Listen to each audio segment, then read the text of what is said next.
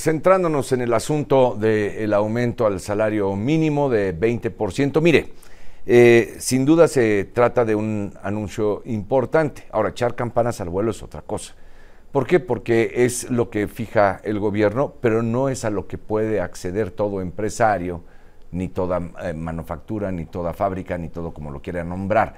Esto eh, tiene un periodo de aterrizaje y de asimilación, diría yo, entre el sector patronal y las condiciones de mercado.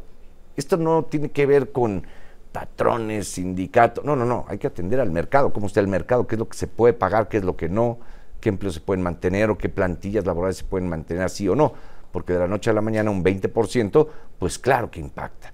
Le agradezco muchísimo a mi querida Mari Carmen Cortés de Fórmula Financiera que haya aceptado esta comunicación para hablar de lo que esto supone y cómo lo veían ellos, eh, porque por su especialidad en fórmula financiera lo vienen analizando desde hace tiempo, cómo lo veían y cómo lo ven hoy. Mari Carmen, ¿cómo te va? Muy buenas tardes.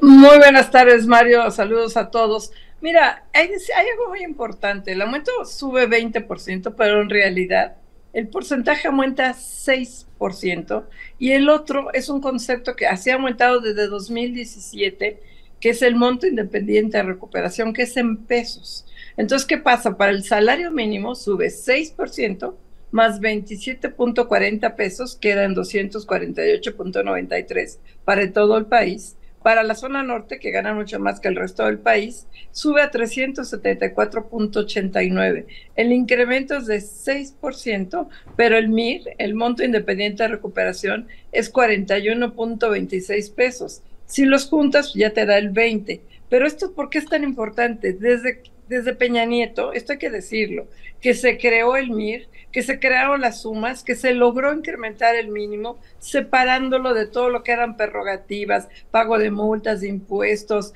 todo lo que se hacía. ¿Te acuerdas todo ese proceso largo que se hizo desde antes de López Obrador? Que se inició con Miguel Ángel Mancera y con Salomón Chertorisky en la Ciudad de México. Ah, mira. Ellos fueron los principales promotores. Entonces, ahora, ¿qué pasa? Que no todas las empresas tienen que subir el, 20%. Imagínate, tú ganas 10 mil pesos eh, al mes, no te van a dar 20%. A lo mejor si hay un efecto escala que te suben el 6%, la inflación, ganas 10 mil, vas a tener 1.200 pesos, más los 27.40 pesos. Esa es la gran diferencia que no es un aumento generalizado del 20% para todo el mundo, porque entonces quiebras a la economía, generas un efecto faro como en la época de López Portillo y se te va todo al, al traste. Aquí lo que están haciendo es, y desde antes, esto no es de, no es de López Obrador, este MIR, este monto independiente de recuperación es en pesos. Entonces no es lo mismo que a ti, que ganas más de 10 mil pesos, te aumenten 27 pesos, a que te aumenten el 20%.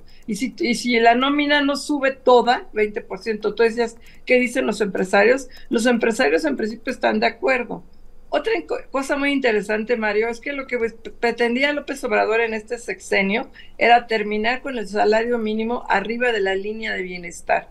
¿Por qué es importante? Porque si no se genera lo que llaman pobreza laboral. Tú trabajas y lo que ganas no te alcanza ni siquiera para comprar la canasta alimentaria básica. Pues oh sorpresa, a pesar de este incremento, a pesar de que se ha duplicado el salario mínimo en este sexenio, hoy lo está reconociendo el gobierno lo está reconociendo Coparmex, están en, términos generales en todo el país 86% abajo de la línea de bienestar. El salario mínimo, con todos estos importantes incrementos, todavía no recupera la línea de bienestar. En las zonas norte, ahí sí, con los 374 pesos diarios está 130% abajo. ¿Qué dicen ahora? Que la meta es alcanzarla en 2026. O sea, todavía tendría que haber dos nuevos incrementos en 25 y en 26 para que entonces sí que sería lo, ideal, Mario, que lo que tú trabajes con salario mínimo te alcance para la canasta alimentaria básica. Claro.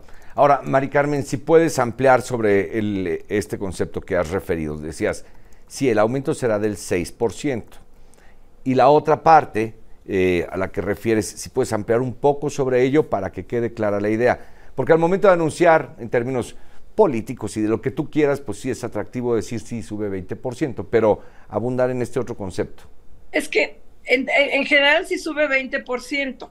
O sea, subió 20%, pero parte de este incremento no es en términos porcentuales, sino en pesos. Esto es muy importante. Yo te ponía el ejemplo de los 10 mil pesos. El 20% de un salario de 10 mil pesos son 2 mil pesos. Es correcto. El 6%, que es lo que van a subir realmente, serían 1.200 pesos.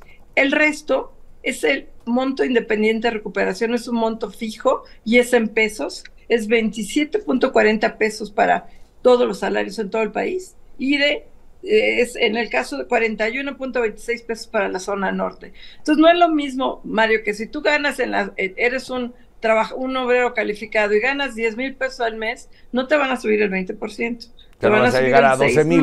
No vas a llegar a 12 mil. Llegarías a 10 mil 600 llevarías a 1600 más tus 41.26, que es lo justo, Mario. Porque, de modo, si, si tú dices, ahora todo el mundo sube 20%, pues qué padre, nada más que ahí sí, tú decías al principio, quiebras a las empresas, Exacto. haces un efecto, lo que llaman efecto faro. ¿Por qué tenemos este incremento de la en el salario mínimo de la inflación no, no ha repercutido? Por este, este monto independiente de recuperación que se aplica, insisto, en pesos, no en porcentaje, desde 2016. Entonces, al quien gana el mínimo, sí le van a dar 20% más. Ese 20% está integrado, un porcentaje, 6% directo, y el otro en pesos. Pero como ganaban 207 pesos y ellos van a ganar a 27.40 pesos más por el monto independiente de recuperación, más el 6%, entonces ellos sí tienen su 20% de aumento. Ahí sí se está aplicando el 20%. O sea, no está mintiendo el gobierno, no está mintiendo el, sector privado. Para el salario mínimo sí sube 20%. Bien.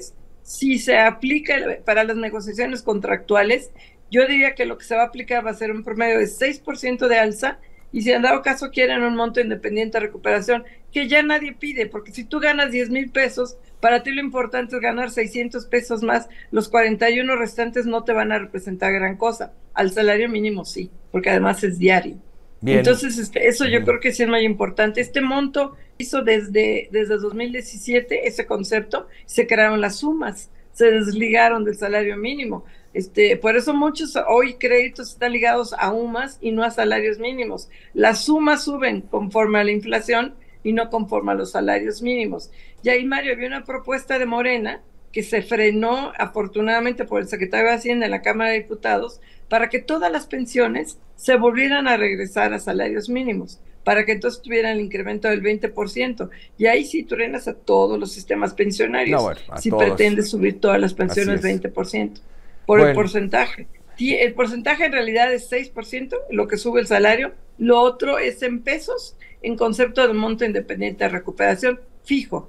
27.40 pesos para el resto del país y 67, 41.26 pesos para la zona norte. Ya eso sumadito, el salario mínimo sí le da el 20%. A quien gana más de, ahora va a subir el salario mínimo a 7.500 más o menos, poquito abajo de 7.500. Quien gana más de eso, no le van a subir el 20%. Bien, Mari Carmen, pues muchísimas gracias. gracias. Y los escucharemos sin duda con interés esta noche. Gracias. Muchísimas gracias, María. Hasta luego. Saludos a todos. Gracias. Igualmente, bueno, siempre tienen temas extraordinarios en Fórmula Financiera, pero hoy vaya que hay materia.